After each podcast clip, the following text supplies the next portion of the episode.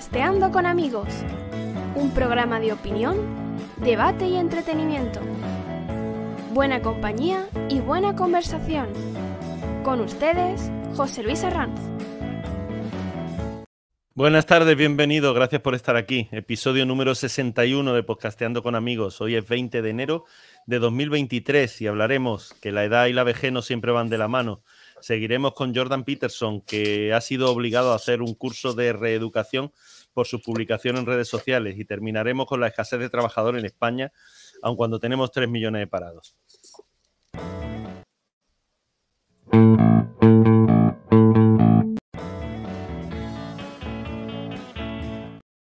Ahora salió el que tenía que salir. Comenzamos. Presento a mis compañeros de ruta en este día. Ángel Caparrós, informático. Probablemente ya haya conseguido terminar al 100% su cocina. Buena Ángel, ¿qué tal? No, no, me falta echar un cordón de Sikaflex en la ventana y, los bajos, pero vamos, eh, ya está operativa totalmente. ¿Mm? Bueno, de hecho, mi peluquera me ha pedido el número del, del albañil, o sea que. Y no se lo has dado, ¿no? Y se lo he dado. No me diga. No, no, no, no, no, no puede ser. No, no, no, no. Estábamos nosotros. Ahora tiene número de teléfono. Mi, peluquera vive en la zona. Además, dicen las malas lenguas, que yo no sé si será verdad, que es la que le ha tocado los euromillones de, de aquí de, de Benajarafe. es como el albañil, pasa del albañil, dame el número de la peluquera. Adolfo Santo, informático, el único de los presentes al que le piden autógrafos por la calle. Hola Adolfo, ¿qué tal? Hola Pepe Lu, hola a todos. Pero te recuerdo que me piden autógrafos siempre los viernes de 7 a 7 y media. A partir de ahí se olvidan de mí. Sí, es el momento candente después de haber terminado tu, episodio. La, la fama es efímera. Eh, sí, eso es así. Eh, Miguel Rodríguez, informático, profesor titular de la UNED, asegura ser aprendiz de pianista, lector de libros eh, políticamente incorrectos y miembro del club de debate Demos 78 de Málaga. Hola Miguel, ¿cómo estás? Pues muy buena, muchas gracias por la invitación. Nada, un placer siempre tenerte aquí. Dime, dime. No, no, ya veo que, que, que has mirado mi perfil de Twitter, pues efectivamente. También, también hay un grupo, eh, o por lo menos, como sabes, resido en Madrid, pero tengo todavía pues ciertos contactos aparte de, este programa tan estupendo con, otros foros ahí malagueños, o sea que siempre intentando haciendo, hacer patria. Bien, bien, bien. Y Eduardo Anguita, doctor en medicina, especialista en hematología y hemoterapia, profesor titular de medicina de la Universidad Complutense de Madrid y médico del Hospital Clínico San Carlos. Buenas tardes, Eduardo, bienvenido. Un placer tenerte aquí. ¿Qué tal? Hola, el placer realmente es mío porque estar con amigos de toda la vida es siempre maravilloso, incluso aunque sean informáticos. Pero a pesar de todo, haremos lo que podamos. No te lo tendremos en cuenta. ¿eh? No, por ahí. En el eh, te lanzo, Eduardo, una pregunta que hago a todos cuando se estrenan en el programa. ¿No tenías nada más interesante que hacer esta tarde que aceptar nuestra invitación a este podcast? Daré una respuesta inglesa. ¿Te digo la verdad o soy educado? Va a ser educado. Pues por supuesto, no hay nada mejor que estar en el podcast. Muy bien, ha quedado genial. Gracias. Eh, por cierto, antes de empezar, eh, una curiosidad. Eh, el Colegio San Estanislao aquí no lo conocéis ninguno, ¿verdad? No. ¿Qué? ¿Has dicho? Casi que no. Casi que no. Casi que no, ¿verdad? Ninguna estudia en el. No, es que tenía curiosidad. Digo, si alguna estudia en el, en el San Estanislao de Málaga. Exactamente, en el palo. Nada, bueno, pues nada. ¿Él? De hecho, aquí el único que ha estudiado ha sido Eduardo. El resto. no hemos hecho nada. pues venga. Vamos. Eh, bueno, oye, que los cuatro habéis estudiado en el Colegio San Estanislao. Siempre si la gente estará diciendo, ¿por qué, ¿por qué pregunta? Y estos se han callado y, y, ese momento tal. Como la, ironía no funciona en la radio, ¿no? Efectivamente, todos estudiamos en el Colegio San Estanislao. Y mi ironía era que el único que estudiado ha sido Eduardo porque ha sido el único que ha conseguido llegar a médico. El resto nos quedamos en informáticos. ya, ya. Sí, sí, cosillas de la vida. Pues, pues venga, vamos, vamos al lío. Edad y vejez no siempre van de la mano. El colectivo de mayores de 65 años cada vez más diverso y ya no se puede agrupar en, un, en uno único. Las personas llegan en mejores condiciones de salud y económica a edades muy avanzadas. Nosotros somos unos chavales, pero ¿qué opináis de, esto? Pues si me dejas un segundo, Pepe Lu, eh, estaba deseando comenzar la noticia para lanzar una pregunta a Eduardo en este sentido. Hace muy poco escuché otro podcast de estos amigos nuestros donde hablaban que el envejecimiento celular y por tanto el envejecimiento natural de cualquier persona es un método que tiene la naturaleza para prolongar nuestra existencia. Es una forma de ponernos en, bajo consumo de energía. ¿Esto es así o es un moco que se pegaron en este, en este podcast, Eduardo? O sea, ¿realmente nuestro envejecimiento es una programación genética para que duremos más?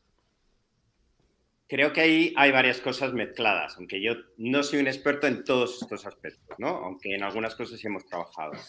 Eh, es cierto que algunos de los mecanismos del envejecimiento, de la senescencia de las células, o sea, que las células tiendan a morirse, son una protección frente a la proliferación, a la multiplicación de las células, o sea, al, al cáncer, y es uno de los riesgos y de los problemas que ha tenido siempre el intentar que la célula viva más sin transformarla. Y, por otra parte, evidentemente, el reto es ese, ¿no? Y, en ese sentido, pues están trabajando científicos españoles, por supuesto, quizá el mejor de, todos los, pensables, que es Izpisúa, aunque también esto está implicado en aspectos económicos y quizá hablaremos de ello. Y luego, es verdad que el envejecimiento está relacionado con alteraciones metabólicas, pero no son alteraciones metabólicas eh, positivas la mayoría de las veces. De hecho, el trabajo que nosotros hemos hecho en ese sentido que fue en una enfermedad que es social envejecimiento, que es la alteración del corazón porque no se puede dilatar bien, los pacientes que están en fase aguda metabólicamente lo que demuestran es tener un mayor envejecimiento que los ancianos normales cuando los comparas con los jóvenes. Es decir, que en realidad no es así. El envejecimiento se asocia alteraciones metabólicas. Eh, algunas alteraciones metabólicas en animales se ha visto que se pueden eh, reducir eh, con restricciones en la dieta, eso no significa que sea exportable al humano y sobre todo un humano que viva la vida agradablemente. Eso sería casi una broma. Y em, también es verdad que toda alteración que introduzcamos para prolongar la, la, vida de la célula tiene ese contrapeso de la posible transformación en, en un tumor. No sé si te he respondido algo, pero he intentado ahí desgranar tres o cuatro eh, de las cosas que, que más o menos tal, y como me, lo has contestado, parece que el envejecimiento es una especie de equilibrio, ¿no? Exacto. En realidad, el envejecimiento ahora mismo se puede considerar hasta una enfermedad. La OMS está, está en ese sentido, pero evidentemente lo que necesita la célula es un equilibrio. Un equilibrio que se tiene en la, en la juventud en cuanto a su metabolismo, en cuanto a control de la proliferación de, las mismas y evidentemente mm, cuando juguemos con eso tenemos que mantener ese, ese equilibrio. Y desde luego estar, nosotros como médicos estamos muy conscientes de que no hay una relación directa entre la edad biológica, la que tienen las personas eh, por sus células, digamos, y la edad cronológica por el tiempo, pero tampoco podemos despreciar el tiempo. El tiempo es un factor que unido a lo que nos han dado nuestros padres en la genética y a los factores del ambiente, pues se va todo sumando y modulando de manera que genera una, una regresión de muchas de las funciones eh, vitales. Evidentemente eso hay que intentar mm, de alguna manera conseguir que se esté lo más bajo control posible sin caer en las otras alteraciones eh, que os comentaba. Pero vamos, que todo esto tiene implicaciones sociales y económicas muy potentes y que, que yo creo podemos hablar entre todos. Ya, pero es que el único médico en la sala por ahora eres tú, por ahora. bueno, pues de las cosas Pero bueno, también tenemos nuestra experiencia cada uno, ¿no? Que, ya tenemos una edad. a ver, yo en metabolizar tengo bastante experiencia, ¿eh? Yo, de hecho, metabolizo Ribera del Duero, que todos conocéis, y, lucho contra la oxidación celular a base de metabolizar Ribera del Duero. O sea que. Hombre, la, la uva en la piel tiene mucho resveratrol, que es un antioxidante, Ahora, la oxidación también es necesaria para transmitir señales. Todo tiene que tener, como te digo, un equilibrio. No se trata de ir ahí ahora me inflo antioxidantes porque es maravilloso. ¿Ves? Tienes que beber controladamente. Ángel, tú ibas a decir algo el otro día. No, el otro día estaba viendo una entrevista a un, experto en envejecimiento que decía que no había conocido a una persona centenaria que no hubiera tomado alcohol, ¿no? Yo, yo desde luego ya sabéis que yo alcohol bastante poco, ¿no? Pero sí tengo una anécdota curiosa. No, no, confiesa que tú el alcohol te lo tomas, pero con el, con el, con el conejo, era, no, Con la pata de cordero. Voy a contar la anécdota, que no es historia de la abuela cebolleta porque es peor aún, es de, la, de mi bisabuela, mi bisabuela. Dios mío, te has ido al siglo.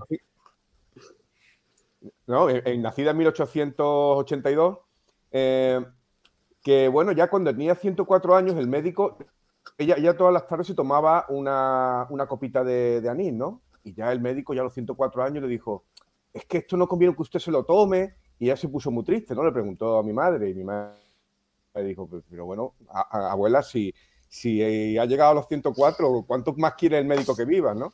Y efectivamente, ella siguió tomándose su, su copita de, de a las tardes hasta que llegó hasta donde llegó, ¿no? Claro, pero si no se la toma, tampoco es que hubiese llegado a los 120. no, que, su constitución era que ya que más daba. ¿Mm? Si una persona que no tenía ninguna enfermedad y había llegado a esa edad con lucidez.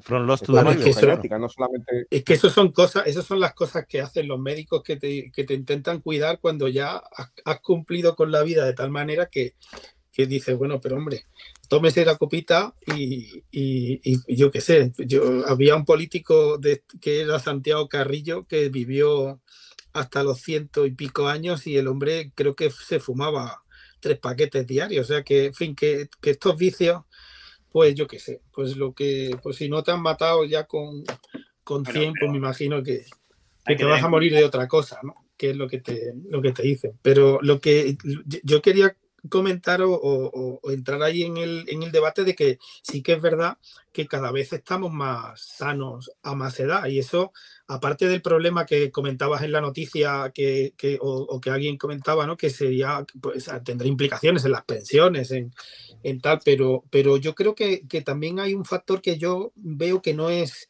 homogéneo en todos los países. O sea, y en concreto me parece que los países que somos más longevos, yo incluyo Japón, España, los tradicionales que siempre estamos ahí un poco en la cabeza del ranking, eh, creo que tiene que ver mucho con el estilo de vida. O sea, que, tampoco en todos los sitios eh, hay, hay yo creo que esta salud, digamos, de, la población.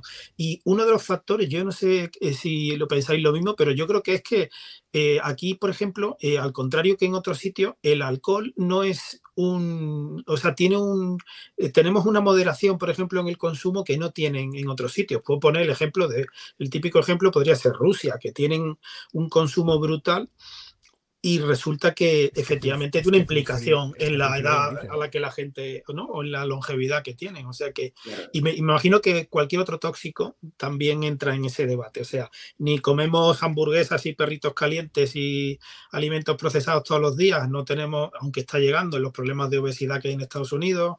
Yo, yo creo que ahí hay, hay, esta cosa de que no, es, no, para todos los, los, no para todos los países está repartido, ¿no? Esto de la edad eh, y la, la edad ¿no? Eh, biológica y la edad, digamos, de, sí, real.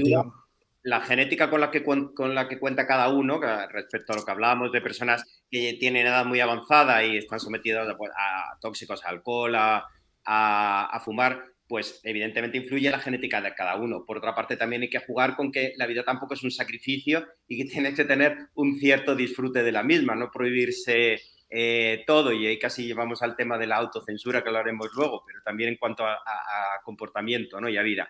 Evidentemente, aquí tenemos una dieta relativamente saludable, es verdad también que tenemos una sanidad maravillosa que al alcance de, todos, es verdad que eh, no tenemos enfermedades infecciosas como pueden tener en, en, otros países, que sin duda mejor es morirse de cáncer a los 90 que de hambre a los 30 y, o de malaria, pero que en cualquier caso, eso no quiere decir que no haya que, evidentemente, pues tener ese equilibrio también en cuanto a moderación y a, vida agradable, ¿no? Y saludable, activa, etcétera.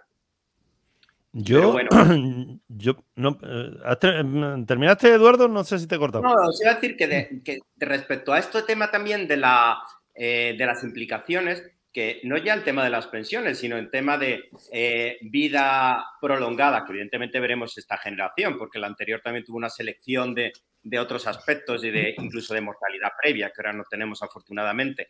Eh, no todo el mundo eh, sobrevivía a la infancia. En cualquier caso, una sociedad que no se reproduce y que vive más tiempo, es una sociedad diferente, no sé si mejor o peor, pero una sociedad diferente que tiene implicaciones y también hay implicaciones económicas en cuanto a todos los productos que tienen que ver con el supuesto eh, no envejecimiento y con el, no envejecimiento de verdad. Y lo que he mencionado, pues al premio Nobel Yamanaka, maravilloso descubridor de los factores que hacen que las células puedan revertir y una célula adulta se convierta en una célula eh, progenitora, una célula madre, o nuestro científico que mencionó, Pisúa, que, consiguió que activando esos factores de manera transitoria, un par de días a la semana, pues las células rejuvenecieran sin producir tumores.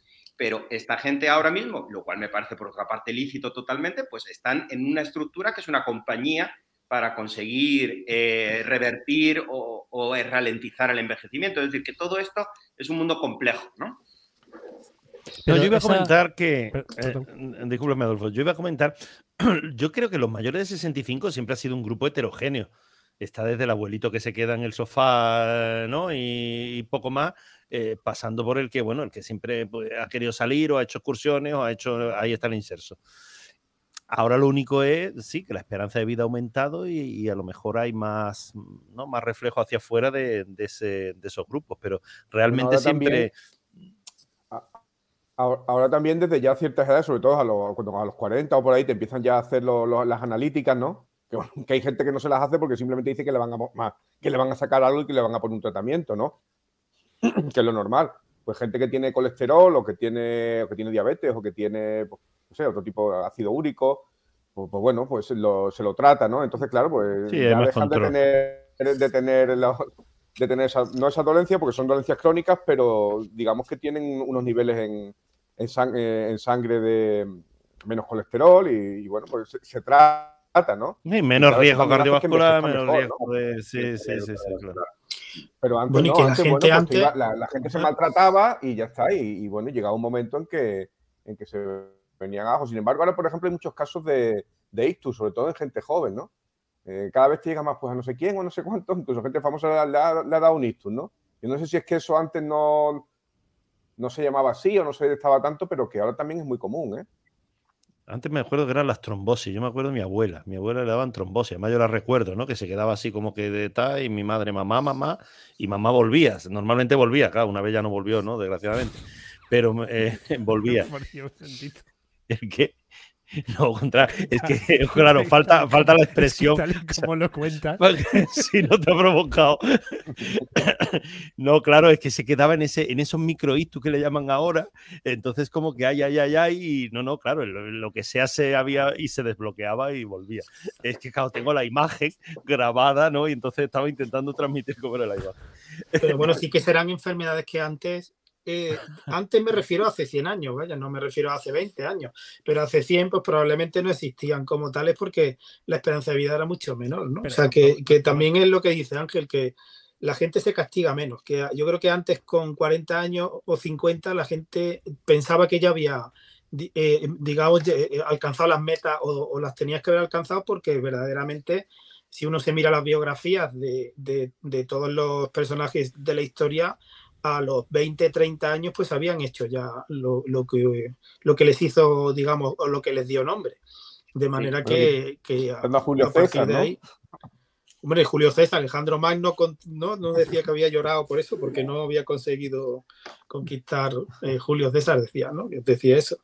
Pero que, que, en fin, eh, pero vamos, no sé, el siglo XVIII, pues la gente se metía de grumete en un barco y se hacía héroe nacional a lo mejor con 25 años, ¿no? Yo no sé a qué edad se metió Blas de Lezo en, por primera vez, pero debían ser los 12 o los 13 años. la gente se enrolaba. Eran, eran, otras vidas, otras historias. Otra vida diferente, claro. pero, pero ahora pues nos cuidamos, nos cuidamos mucho y además es que yo creo que sí que ha aparecido una gerontocracia nueva que no existía. Antes la gerontocracia eh, para los que tengan una edad, pues era, era, era algo asociado a la, a la, Unión Soviética. En la época de la Guerra Fría, los presidentes de, la, de lo que se llamaba la URSS, que era la, la, Unión Soviética eh, del mundo comunista, tenían como mínimo 85 años y no casi no entraban. ¿no? El último que, que nombraron era Gorbachev, que entró con 54 y, y, y, y lo voló en pedazos, digamos.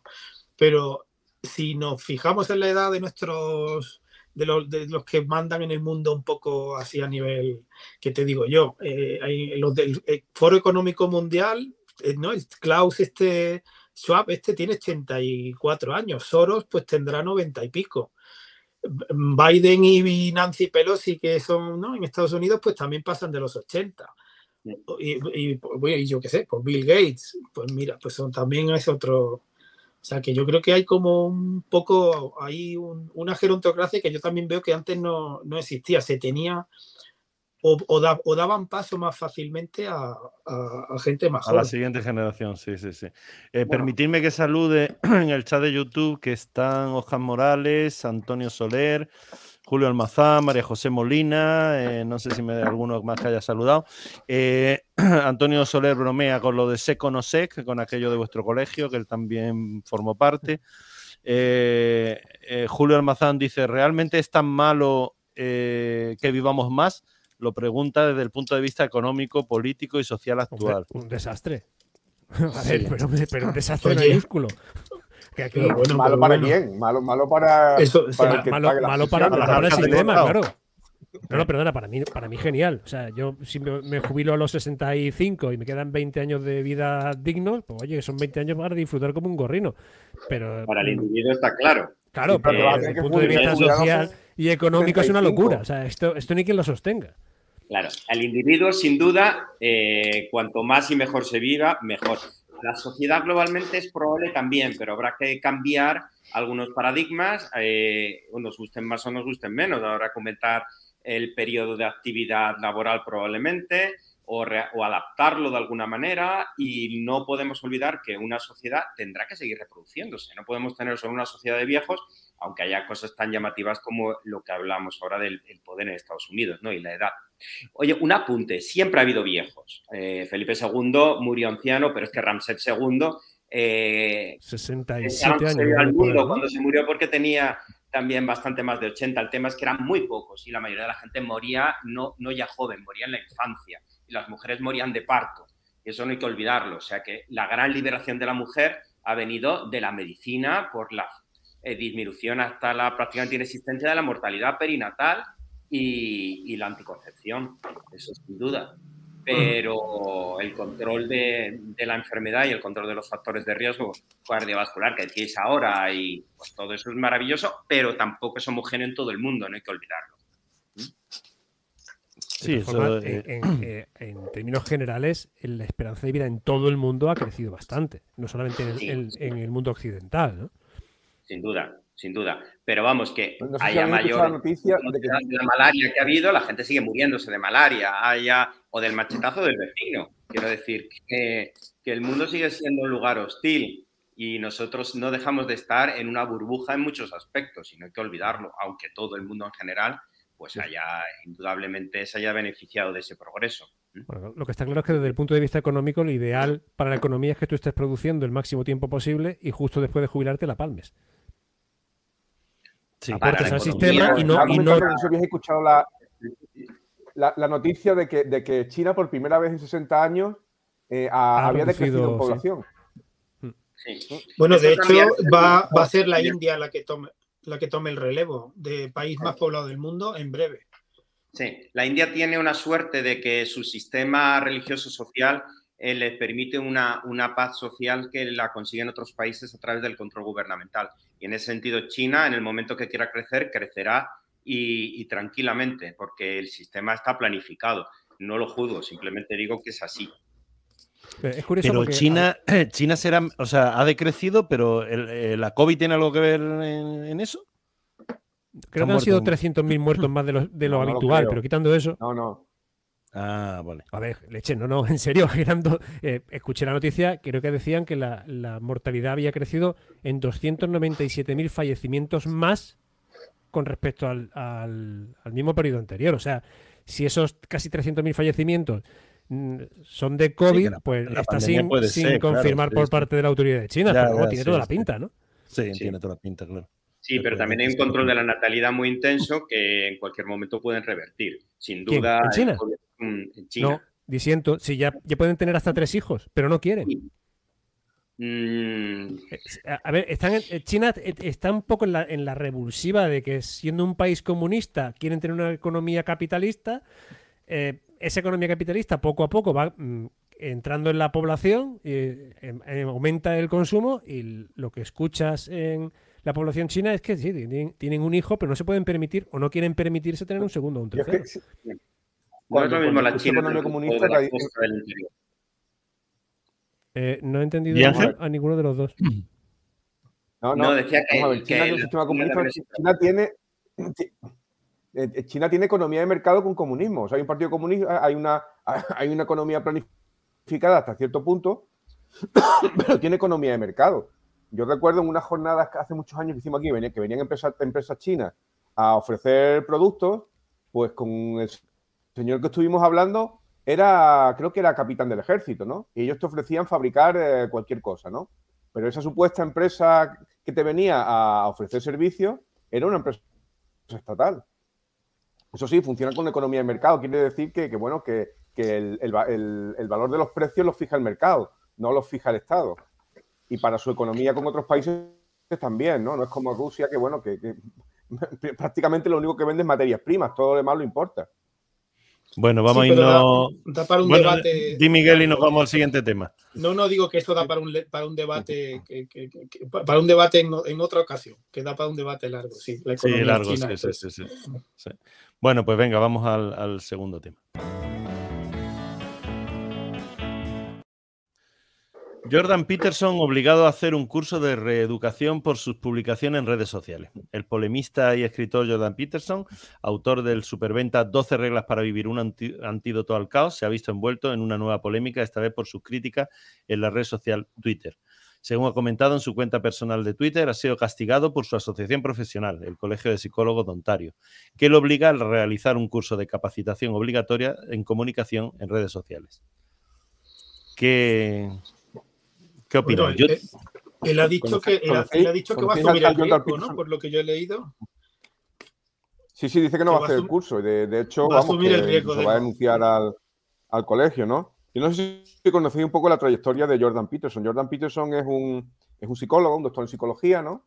Eh, profesor de, de, universidad, escritor. Y bueno, pues por lo que dicen, una persona muy inteligente. Dice que tiene un coeficiente cociente intelectual de 160 o más, ¿no? Y yo he visto algunas de sus clases y de sus conferencias y bueno, aunque no estoy muy de acuerdo con su, con sus planteamientos, lo que sí es cierto es que es una persona respetuosa, ¿no? Es una persona que, que cuando habla, tú lo has visto hablar con una persona trans, pues dice, no, yo como persona te respeto, pero tú lo que no puedes obligarme es que yo, por ley emplee, emplee contigo el pronombre que me imponga una ley, ¿no? Yo soy una persona libre y puedo, y puedo aplicar el que quiera. Digo, ahora por, por, digamos, por respeto y por, y por, digamos, calidad humana, yo te llamaré a ti con el pronombre que tú me, que tú me pidas si me lo pides, ¿no? Pero claro, no choca mucho con la cultura esta woke que está ahora, digamos, bueno, que es la, que es la digamos, la, la madre o la fuente de, de todo lo que estamos viviendo, ¿no? Bueno, es que es el debate de Twitter. Yo creo que lo hablamos, o se habló en otro, en otro programa. El, salto, digamos, de Elon Musk a, Twitter ha, despertado algunos fantasmas que había por ahí. O sea, eh, ha llegado para hacer unos cambios en el algoritmo que va. O sea, digamos que toda la polémica viene porque él es bastante activo en esta red social. Entonces es una persona que, que, gracias también un poco a esta apertura que ha habido con la llegada de, de Musk, bueno, algunos pensarán que es todo lo contrario, o sea que también hay debate en esto, eh, pues ha, digamos que ha canalizado con mucha más libertad pues todo lo que, lo que él pensaba. De hecho, tenía eh, y estaba sometido, digamos, a, algunos eh, tweets a la censura previa que te, te ponían a nivel de avisos porque te van mandando mensajes en privado diciendo estás metiendo la pata, pero en la siguiente ya te podemos quitar la cuenta o te, podemos acertar. Y, y, bueno, pues ahora resulta que las amenazas pues, parece que se han extendido a otros, a otros ámbitos, que, que yo creo que, que, que traspasan un poco lo que es la línea profesional, porque es una eminencia en su área y la verdad es que es difícilmente justificable que todo lo que sean opiniones que no son, porque si tú quieres rebatir a alguien, pues tienes las revistas científicas, probablemente él, él tendrá, eh, y no me he mirado el perfil de Google Scholar, pero me lo miro ahora mismo a ver qué tal, qué, qué, referencias tiene. no, es, el, Estado. No es el Estado el que le quita la licencia, sino que es la su colegio. de su colegio de, Ontario, ¿no? Sí, sí, sí. Pero, un, colegio, profesional, perdona, que yo solamente puntualizar que, realmente es que el, tipo de presión que hay eh, incluso al respecto de lo que tú has comentado, Ángel, todos los, los, pronombres, ahora eh, cuando tú ves los perfiles de los americanos, de los canadienses, te lo tienen, te lo ponen ellos. O sea, eh, ponen entre paréntesis cómo quieren que les denomine. Y es un y, y, hay una serie de códigos deontológicos que están empezando a aparecer en las universidades que son realmente muy complejos de, o sea, digamos que, convierte la universidad en un campo minado porque tienes que dirigirte a cada persona de una manera concreta y cuando tú decidas que te, han, que, te sientes ofendido, porque es una cosa completamente subjetiva, pues resulta que empiezan a saltar alarmas y se empieza a, se empieza a montar un circo alrededor de eso que, en fin, que, lo que único que hace, en mi opinión, es distorsionar el funcionamiento mm, profesional y sano de, un centro de formación. O sea, como empiece a haber polémicas por este tipo, por este tipo, eh, por esta causa, gente muy valiosa mm, va como esta persona, porque yo lo considero y me he leído algunos de sus libros y me parecen una referencia interesante, me parece que, que vamos, que, que, van a estar eh, o, van a sufrir una, una, indefensión y, y, es lo que nos ha tocado en estos tiempos. yo también creo que la cultura woke, tiene, un, un, tiene un punto de, de, nueva inquisición, de censura a profesionales que valen mucho y que hay que mirarlos con una óptica que no es la de... en fin, el, eh, a, la mínima eh, ofensita que yo creo que tengo, pues voy a, dejarte fuera de juego a nivel profesional porque me, parece que soy, ¿no? Porque me, he ofendido mm, y, digamos que este tipo de cosas hace 30 años eran absolutamente eh, mínimas o, innecesarias. Entonces, bueno, pues eso te, tiene la consecuencia de que anulan por muy poco y por unas excusas muy poco, muy poco, digamos, serias, pues eh, trayectorias profesionales que son muy buenas. Pero entonces podríamos decir que este hombre es víctima del pensamiento único, que, se está poniendo cada vez más de moda. Claro, totalmente. Totalmente, ¿verdad? Claro, y, y, este hombre lo que no ha caído es en la autocensura, donde el, que hablábamos hace unos cuantos programas, que cada uno se parece que se impone, ¿no? Para no salirse del, del plato, aquello de el, clavo que sobresale el que se lleva el martillazo, ¿no? Claro. Sí, sí. Una, este de las primeras cancelaciones que tuvo este hombre fue, fue cuando salió una directiva en Canadá que te, te ponía, te ponía como, digamos, como sancionable por ley que tú te dirigieras a una persona por el, por el pronombre que, ella, que, ella no hubiese elegido, ¿no? Entonces dice, es lo que él decía, yo lo puedo hacer por educación o por lo que sea, pero una ley no, una ley no puede limitar mi libertad de, de expresión de esa forma, esté o no yo equivocado, ¿no? Entonces, claro, va a llegar el momento en que, en que se, legisle sobre cómo tienes que hablar, ¿no? Es decir, bueno, yo puedo ser mal hablado o, podré ser mm, incorrecto, ¿no? Pero tú no me puedes sancionar legalmente por eso, ¿no? En un, en un país yo estaba convencido que, ese problema solamente estaba en España, oye. No, yo creo que ese problema no, está menos en España que en otros sitios. Yo, creo que en Estados Unidos la presión es mucho mayor y allí ya realmente el, ruido que, parece pequeño, allí ya realmente distorsiona el funcionamiento, el funcionamiento de todo. O sea, lo primero que se ha pervertido han sido los centros educativos. Y en los centros educativos, eh, si la gente que va allí empieza a tener eh, una, una, actitud preventiva ante todo este tipo de, amenazas, porque en el fondo son amenazas frente a alguien que, lo que va allí es a ejercer su labor profesional y, y que estas nimiedades sean un freno a tu labor profesional, eso lo que hace es desincentivar al que es un buen profesional. Yo, y yo creo que todo esto tiene fecha, tiene fecha de caducidad. ¿eh? Todo esto tiene fecha de caducidad porque no, es sostenible. ¿eh? ¿Mm? Claro, ¿Tú crees que, caerá por su propio peso? Dices tú, porque en algún momento se estalla. sí, bueno, pues cuando, cuando, la, cuando la, gente que tiene criterio empiece a, bueno, como, como ha pasado siempre, ¿no? Eh, cuando la, gente se vea mm, mm, digamos, presionada o, que esto no, digamos, no tiene, es una, es una imposición, pues bueno, pues habrá una reacción. Pero es un clima de opinión, o sea que al final yo, no veo que, se no veo que se mitigue, yo veo que el clima de, opinión crece y no, y no veo yo, yo no tipo que, que, que sea vamos, no lo veo mitigándose, lo veo extendiéndose. De hecho, eh, creo que llegamos un poco más allá y es que todas esas voces críticas, esas voces que consideramos razonables, que directamente van a decir, mire usted, que esto no tiene ningún sentido, de donde van a salir es de toda esta eh, marea de redes sociales y simplemente no van a estar. O sea, no van a, no van a estar representadas la población en su conjunto en todas las redes sociales, que es lo que, realmente pensamos. ¿no? Entonces la gente con espíritu crítico, con pensamiento crítico, simplemente estará fuera. Y, y las redes sociales se convertirán en un gueto de pensamiento único.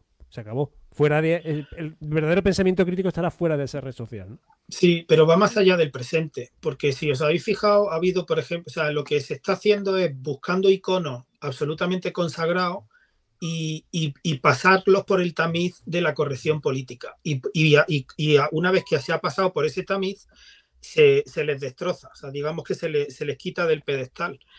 Eh, eh, eso que pasa con las estatuas de Fray Junípero y de Colón ha pasado con Picasso. Han hecho una película que es el mecanismo que tiene, el, que tiene el, clima de opinión walk, el, más efectivo que hay para, para cambiar y para, y para educar y para eh, eh, imbuir, digamos, en la mente estereotipos y han cogido a Picasso y lo han convertido en un, en un machista y en un, bueno, por supuesto, mujeriego y en todos los, todos los males del momento y, es cuestión de, tiempo que caiga del, pedestal en el que está y deje de ser una referencia para nadie.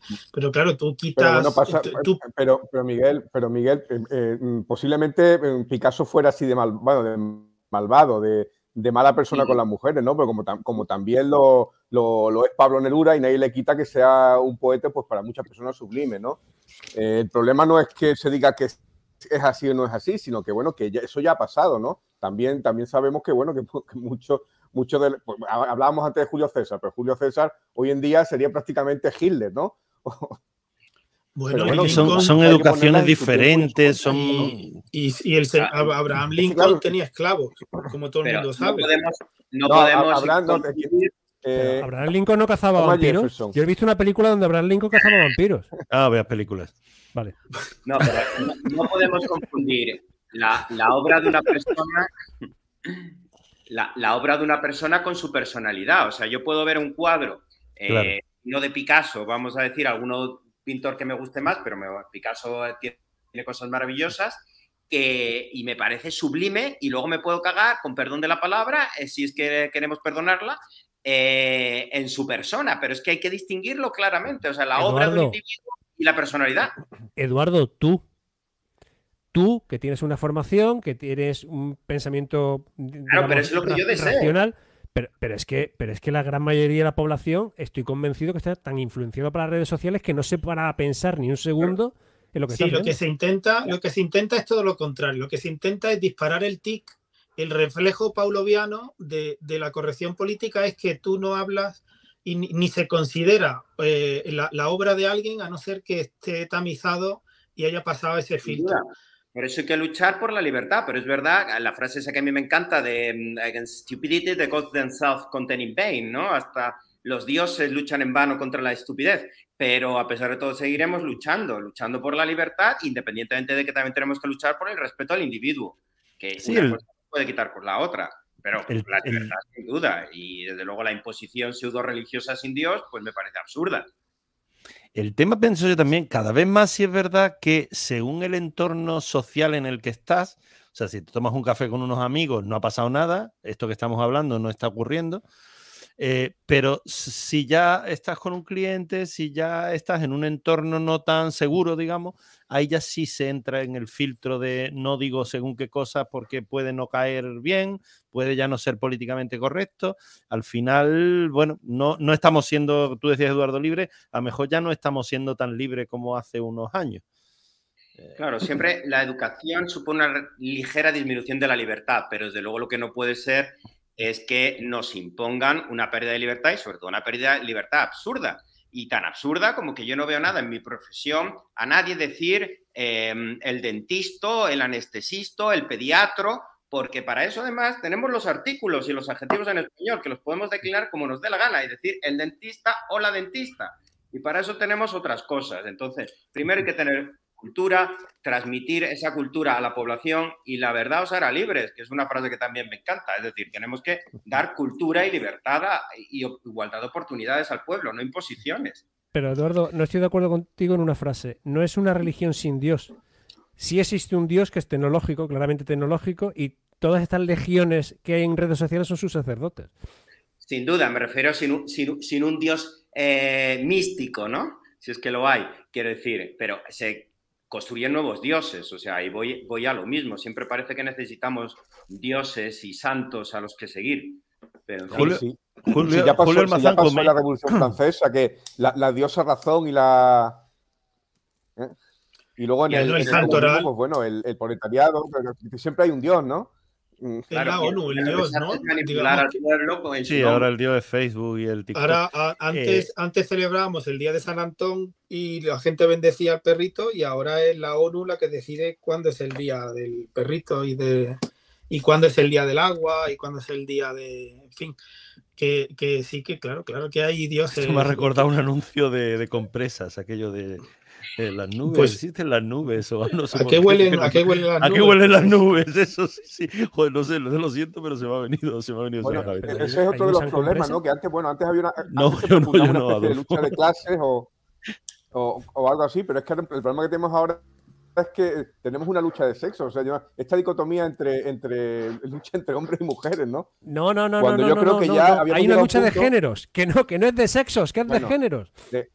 claro. De géneros. Yo creo hay una lucha, es una lucha política, ¿no? habíamos, llegado, habíamos, llegado, a un punto en el, en el que nos consideramos, bueno, yo por lo menos, ¿no? Yo mm, por mi educación y lo que vivo en mi casa, con que he tenido hermana, yo, yo siempre vivía una educación de, de igualdad. Tu hermana es igual que tú y tu hermano te va a poner, no te va a poner de comer y te va a hacer la cama, tú te das tus cosas y, y estudiará lo que ella quiera y, no está por debajo de ti, ¿no? Está en, pie de igualdad.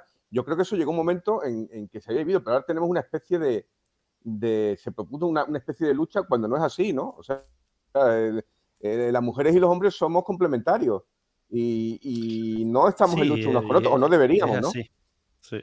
Claro, eh, pero. antes, iba, antes iba a comentar que Julio Almazán decía aquí en el chat. A ver, hay una doble moral, donde llamar maricón a alguien te puede cerrar la cuenta, pero insultar, amenazar de muerte o desautorizar es válido.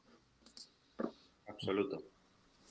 Pues sí, pues hay, hay, cosas más ¿eh? sensibles que otras, porque la gente está, tiene el radar, porque el clima de opinión, digamos, la presión externa, pues influye mucho y al final resulta que la gente salta porque se está crea el clima se crea para que haya para que haya reflejos eh, completamente que, que, no pasen el, el, filtro racional. O sea son reflejos paulovianos ante un ante una determinada actitud que, que no tiene la más mínima importancia pero pero que, que, ha calado en algunas sociedades y en otras menos. Pues yo creo que también en el mundo anglosajón ese tipo de cosas han calado más profundamente que en el, que en el mundo de, que en el mundo europeo, por lo menos de la Europa del Sur o en Sudamérica, por ejemplo. O sea que también las culturas que tenemos son diferentes y, y por allí han debido ver por dónde por dónde eh, se puede disolver de una manera más fácil o por dónde se le puede atacar y por aquí pues todavía podemos resistir en ese sentido, pero vamos, que,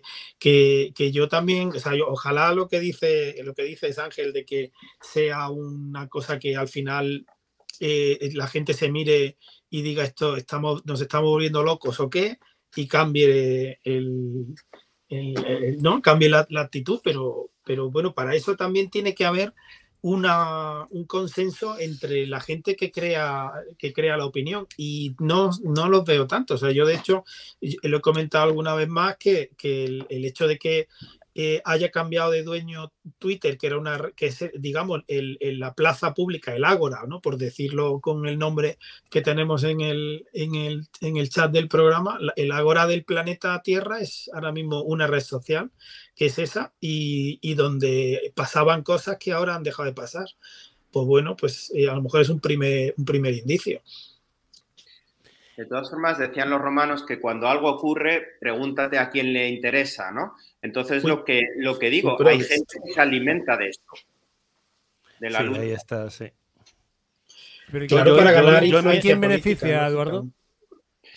Eh, no lo sé, necesitamos preguntarlo, pero sin duda tiene que haber, eh, ya sea partidos políticos a los que les interesa la lucha, me da igual que sea de sexos o de clases, y que a uno pertenezca. Yo no me siento que pertenezco al grupo de los bajitos con poco pelo y me tengo que defender a todos los bajitos con poco pelo y dejarles un 10% en la NBA. Eh, quiero decir que a alguien le interesa probablemente que nos identifiquemos con un grupo también, independientemente de que todo el mundo, y hay que lograrlo, y afortunadamente nosotros lo tenemos y cada vez lo tenemos más en el mundo y esperemos que si no ocurre, ocurra, igualdad de oportunidades para todos. Pero sin duda hay gente, ya sea políticos, como he dicho antes, o económicos, que crean también corrientes y se alimentan de ellas. Y se alimentan ya sea de una guerra o de una corriente social o de consumo o mm, de, lo que sea, de productos ya sea... Es el rollo identitario, Eduardo, es el rollo identitario. O sea, tú te metemos en una caja, tú eres una mujer, eres un trans, eh, eres, mm. yo qué sé, mm, eres algo, ¿no? Y, te, metemos en una caja y entonces con esa caja te damos la entrada de lo que tú tienes que hacer, lo que tienes que pensar y te controlamos mejor, ¿no? Exacto. Lo mismo pasa con, el nacionalismo, con lo que sea. Ocurre, sin duda. Y además luego le damos un toque de supremacismo. Tú en realidad eres mejor, pero te han oprimido en el pasado. Eso ha funcionado en, muchísimos sitios, ¿no? y con peligrosísimos resultados a menudo. Yo en mis entornos sociales sigo viviendo con tanta normalidad que si eres mujer, que si no eres mujer, que si eres de, que si eres gay, que si no eres gay, normalidad absoluta. No a nadie se le pregunta, ¿no? Eh, ¿Con quién se acuesta? tenemos, que tener en cuenta también, tenemos que tener en cuenta, eh, Pepe, lo que también hay entornos sociales que no son el nuestro, en lo cual. Claro, sí, sí, sí, sí. Lo, lo, que dice. O sea, tú a lo mejor métete a lo mejor, ve por ahí, tómate un café y escucha, pues yo qué sé, a un grupo de de chicas feministas radicales, ¿no? Entonces el discurso va a ser totalmente distinto al que tú estás acostumbrado a ver. Y como ellas solamente están dentro de ese, de ese ámbito, le parece que todo el mundo piensa igual. Lo mismo que nos puede pasar a nosotros, que en nuestro ámbito, en que la gente piensa parecido a nosotros, todo el mundo piensa lo mismo, ¿no? Sí, un discurso que normalmente a lo mejor filtras porque... Disculpa, sigue, sigue, sigue. No, yo, la, gente que es de Podemos o que, es de... Eh, yo qué sé, de Bildu o lo que sea, pues pensará que todo el mundo piensa como ellos, ¿no? Y además se, se autoalimentan dándose la razón unos a otros. Mm. Mm. Eh, tenemos que cambiar de tema, lo siento, es que me acabo de dar cuenta que nos quedan 12 minutos y un tema. Eh, cambiamos. Qué ruina. Un día se me pasa la hora y estoy aquí charlando tan contento y no, estoy haciendo mi trabajo. Sí, entonces sí, también es verdad. Escasez de trabajadores en España con 3 millones de parados. Ya no se trata solo de un problema en determinadas actividades más especializadas, sino también en un gran número de sectores y oficios cada vez más numerosos. Hacen falta ingenieros, médicos, enfermeros, informáticos, programadores, matemáticos, analistas de datos, pero también camareros, cocineros, mozos de almacén, transportistas, electricistas, carpinteros, fontaneros, etcétera, etcétera, etcétera. Es curioso, es verdad, que dice, oye, un país con, con una tasa de paro alta, que, no se pueda contratar trabajadores. Y yo lo, he visto, ¿no? Lo, o lo he conocido muy directamente, por ejemplo, con el tema de los camareros. Conocer a, profesionales, a, empresarios de la hostelería que dicen, mira, es que no, es que tengo que llamar a un, amigo, a un. Bueno, que, bueno, que pone, pone empeño, pero que no es realmente un camarero profesional, un cocinero profesional. ¿Cómo veis el tema? Eh, la noticia te da un, dato que es mm, eh, lapidario, que es mentira. O sea, que no hay 30 millones de gente que necesiten trabajar en España. Claramente, estoy convencido de ello. Porque realmente no son parados. Es gente que está trabajando y está en una economía sumergida. Sí o sí. Haciendo chapuzas, haciendo lo que tú quieras. Pero no son realmente una persona necesitada de empleo. Ni de coña. O sea, no me lo creo. ingreso, ingreso a la ayuda, ingreso a la otra ayuda y luego hago también No, no entro, no entro, de verdad, no, no entro en valorar eh, si tienen una paga del Estado, no la tienen, si tienen ayuda mm. eh, por desempleo. No entro a valorar eso. Entro a valorar que en su día a día eh, no están en casa viendo Netflix, sino que están eh, moviéndose, trabajando y haciendo cualquier cosa. Y ese cualquier cosa es lo que lo sustenta y es una economía meramente sumergida. bueno, pero entonces están haciendo cualquier cosa, lo que pasa es que no consta, pero digamos que el tío, que, el fontanero que hace sus chapucillas las hace y a lo mejor resulta que la mujer cobra una subvención y el hijo no sé qué y al final la familia pues está con, un nivel pues bueno y no y digamos que lo que pasa es que no consta como tal, pero, pero yo creo que sí que hay, además de este tipo de casuística, hay una falta de formación, hay una falta de, ajuste entre la, formación que hay disponible y los perfiles, digamos, que, creamos universidades, FP, etcétera, y lo que se va a demandar. en, ese sentido hay una brecha tremenda. Tremenda creo que va por ahí también la noticia. sí, sí, por supuesto. Pero eh, básicamente lo que quería un poco echar abajo es que el, cuando eh, aparecemos en, todas las noticias que somos los campeones del, desempleo, tenemos un 16, un 15, un 19% de, de desempleados, provincias con casi un 40, tú dices, es que es imposible, es que habría tiros por las calles. es que habría una, auténtica revuelta social de la gente demandando empleo porque no tendría que... No te quito la razón en absoluto, sí, sí. O sea, ahí, pero eso ha pasado en España, eso es crónico en España, no sé la causa, pero es crónico y no parece que nadie tenga ganas de meter mano por ahí, porque es muy sensible. Al final, ese tipo de. Es como las peonadas, pues, pues eso todo el mundo lo ha dejado pasar.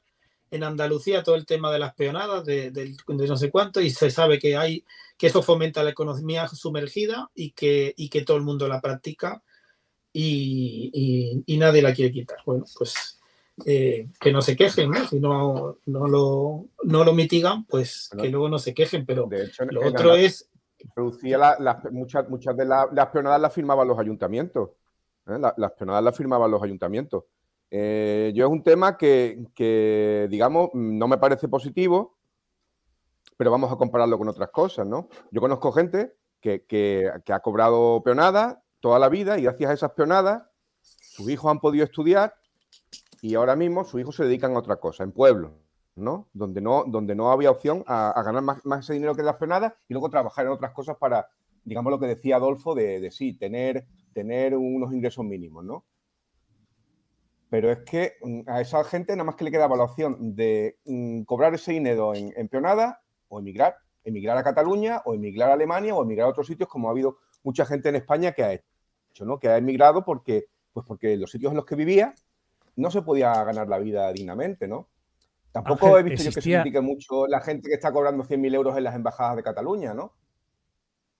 Y, bueno, 100.000 euros al año no es lo mismo que a lo mejor cobrar 10.000 o 12.000 años al, año en peonadas, ¿no?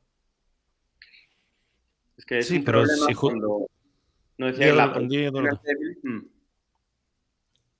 que la protección al débil, que es una cosa muy importante para un Estado mínimamente proteccionista o con conciencia social, eh, cuando se cae en la picaresca se convierte en absolutamente lo opuesto, porque mm, se diluye y de hecho si disminuye la recaudación de impuestos y la economía sumergida eh, se estalla, pues lo que estás es provocando la quiebra del Estado o la dependencia eh, de la El problema de eso ha sido el clientelismo, eh, Eduardo, ha sido el clientelismo. Primero que, con eso mantenían votos. Y segundo que hemos estado en 30 años en Andalucía, que no ha progresado nada.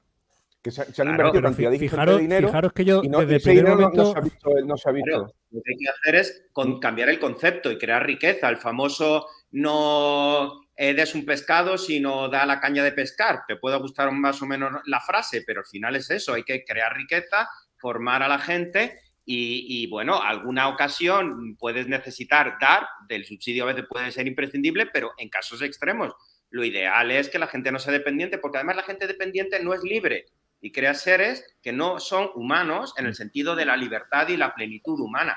Entonces, es un tema complicado y lo que hay que intentar es fomentar el desarrollo de la gente y la riqueza. Y si no hay más remedio, pues tendrás yo te voy a decir una cosa. Mira, aquí en, Belén Málaga, las peonadas las lleva el ayuntamiento. O sea, contrata a la gente para que haga labores de limpieza, de, de de lo que sea, ¿no? Entonces, con, esas peonadas que tienen al año ya pueden cobrar, ya pueden cobrar el subsidio del paro, ¿no? La mayor parte de las veces, eh, ese trabajo es un trabajo que mm, o, no es, o no es útil o realmente no se trabaja demasiado, ¿no? Están escondidos por ahí haciendo cosas. Pero bueno, eh, es una forma de que el ayuntamiento mantenga también un número de, votos y de gente que les afín, ¿no? Claro. Bueno, pero es, pero es la economía más improductiva. Eso, ese tipo de mecanismos no pasan en, la zona de Almería y en la zona del, de, vamos, de la agricultura, digamos, eh, de, plástico. De los plásticos y, de última tecnología. Y además Andalucía ya, o sea, yo ya he oído hablar hace poco del eje Barcelona-Madrid-Málaga, de manera que la economía digital ha, ha, puesto ya una pata en el, en el sur y eso se, se, va a consolidar y no va, yo no creo que eso vaya a menos, de manera que, que, que digamos que estas regiones míticamente eh, que, que, ¿no? que, del furgón de cola, yo creo que ya no, no, no, van a hacerlo más en algunos aspectos. Entonces, queda este residuo en, en, economías que son demasiado tradicionales, que no tienen innovación y probablemente que tengan esa falta de innovación porque, porque por decisiones políticas, ya, ya sea de la PAC europea o de decisiones de otro tipo. O sea, seguro que, que ahí algo falla y por eso siguen eh, y siguen con una agricultura improductiva que no da trabajo, que no da rendimiento, que tal, o, y, y, y, que a lo mejor se, canal, se, mejoraría con infraestructuras, con, con, mejora de aguas o de canalizaciones o tal, y, bueno, pues, eh, o sea, digamos, son el mercado laboral saliente de demasiado ya que, que, no evoluciona, que se mantendrá, y luego estamos, o sea, estamos, están las tecnologías digitales que supongo yo que, que son las que van a mover la nueva industrialización, ¿no? Como lo fue en Málaga en su momento, en aquella época en la que lideraba la siderurgia o tenía por lo menos una industria equiparable a la del norte. O sea, que, que esas, e, esas, profesiones que, que, las juntan, o sea, juntan la demanda de inteligencia artificial, la demanda de ciberseguridad, la demanda de tal, con la demanda de, profesiones de, otro tipo que yo creo que están ligadas, por ejemplo, al, a, la, demanda de, de construcción. Pues resulta que faltan, pues lo que faltan son soldadores, ¿no? Flesadores, fresadores, eh, o sea, no sé, es, profesiones ligadas a una industria concreta, concreta que necesita, y, lo bueno que tenemos, a lo mejor yo creo que en España es que cualquier eh, persona que, o sea, si necesitamos esa, e, esa formación, eh, hay en Europa y en, y en Sudamérica muchísima, eh, muchísima gente que sería capaz de hacerlo, o sea que, que es cuestión de canalizar la inmigración hacia, hacia esta gente que tiene una integración muchísimo más fácil que otros colectivos que, han, que hay en Alemania o en Francia que no lo son tanto. A ver, que muchas veces Alemania... la... Perdón, Pedro. No, no, iba a decir, eh, yo creo que, que, a lo largo de los años la formación que se ha hecho aquí en muchas ocasiones para cualquier sector, cualquier oficio, ha sido más para entretener al parado que otra cosa. Quiero decir, eh, mm, si el gobierno de turno dice, a ver, ¿qué necesita? Pero me pongo en contacto con la empresa, con, lo, con, los sectores, con qué necesita. Oye, pues mira, necesito mozos de almacén, o necesito gruistas, o necesito encofradores, o ne y te formo para, es decir, te formo para que de un grupo de 15, de 20 que van a hacer el curso, tú te lleves 3, tú te lleves 2, tú te lleves 5. Eh, la gente haría los cursos con más intención, haría tal, pero mmm, muchas veces se, está, se, ha formado, bueno, venga, vamos a hacer curso de esto porque hay unos fondos europeos, ¿no? Al final es aprovechar los fondos tal y formamos y, y, y dar, pero siempre formaciones muy básicas, muy simploncitas, poco, ¿no? Poco orientadas a, oye, venga, vamos a trabajar, eh, ¿no? No vamos a seguir aquí viviendo de, de la sopa boba, ¿no? Una sensación, ¿eh? Una sensación después de haber dado incluso cursos a desempleados durante años. Es que de, de, creo que casi todos aquí hemos trabajado en formación y, sí. y, sabemos lo que era la formación, mucha, en muchos casos, ¿no? Era simplemente una forma de, de ciertas empresas de recaudar dinero, ¿no? Entonces, yo no sé, yo lo he comentado creo que alguna vez, ¿no? Yo recuerdo, yo hice el curso de, de soldadura y oxicorte hace muchos años, ¿no? Que era un curso que organizaba mi padre en, en su colegio, en su instituto, y había tortas por entrar en el curso, porque tú hacías el curso de soldadura y, y fácil encontrar trabajo, ¿no? Y además yo recuerdo que además se pagaba una, una, cantidad a la gente que hacía el curso y los profesores cobraban las cantidades que, que, estaban estipulados por el Estado, ¿no? Sin embargo, había muchas otras empresas que organizaban cursos simplemente para quedarse con los fondos europeos, ¿no? De hecho, había muchas veces que ni se hacía el curso. Tú te apuntabas, te daban el título y, y ellos cobraban el, el, dinero, ¿no? Por eso estuvo Andalucía tantos años que de, Europa dejó de dar dinero. Estuvimos 10 años, ahora han vuelto para, para, no dar fondos por formación, ¿no? Porque sabía que era pura corrupción, porque sí. todo se usaban mal, ¿no? Y además se usaban. No, pero se, no usaba, no, se usaba mal, era, era, corrupción, pura corrupción. Era corrupción pura, sí, sí, sí claro. Sí, sí, sí. No, a llegar, llevaron a llegarle allí a, a, los sindicatos a decirle, no, no, los cursos, eh, nosotros te pagamos el alquiler y los damos nosotros aquí. Para dice, no, de, de eso nada, porque aquí yo, a, a, los profesores que son de aquí del centro, da los cursos, se ganan su dinero, no lo que pagáis vosotros, que pagáis por convenio, no pagáis lo que da el dinero, el dinero que da la, la Junta por esto, y además nosotros los vamos a dar, lo vamos a dar bien, no lo vamos a dar como dais vosotros que simplemente para recaudar el dinero y meterlo en el bolsillo, ¿no? Claro. Y eso ha sido así. Que no me Claro, cuenten claro. historias ni de sindicatos ni de puñetas. Sí, sí. A lo mejor alguna de Bueno, estas pues- formaciones, en vez de ser tan gratuita, es mejor que sea una formación que tengas que pagarla, pero una vez que alcances un empleo. Es decir, algo parecido a lo que se hace en la universidad, bien lo sabéis en países anglosajones, que la pagas, por ejemplo, en Australia, una vez que te han contratado o estás trabajando después de, de terminar tus estudios, pero la pagas. Lo gratuito a veces, por mucho que lo amemos, no se aprecia.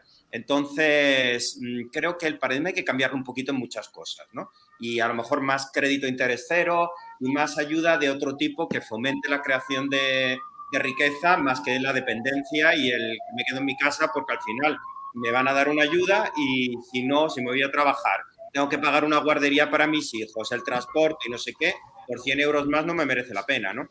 Eso sería triste que fuese así, que no sé si ocurre, pero puede que sí. Bueno, tenemos que, lo siento mucho, pero tenemos que irnos. Quiero comentar, eh, Julio Almazán dice, una sola vez tuve la desgracia de estar cobrando el paro y me llegó una carta ofreciéndome para hacer un curso de profesor de esgrima. A Ángel Soto, la Ángel, eh, le gusta la esgrima, o sea que, pero sí, de profesor de esgrima, no sé. Eh, tenemos, tenemos que dejarlo, no hemos comido la hora, nos vamos. Eh, Ángel, gracias, hasta el próximo. Venga, hasta la próxima. Chao. Eh, Adolfo, lo mismo, a firmar autógrafos. Chao. Eh, gracias, chao. Miguel, un placer como siempre tenerte aquí, gracias. Gracias, hasta luego. Eduardo, lo mismo, un placer. No será el último, ya, ya te lo digo. Si ha sido el primero, pero no el último. Gracias, Eduardo. Gracias a vosotros, nos hemos pasado muy bien. Me alegro mucho. Eh, listo, volvemos pronto. Adiós a todos, gracias, saludos. Hasta aquí el programa de hoy. Gracias por compartir este tiempo con nosotros. Hasta pronto.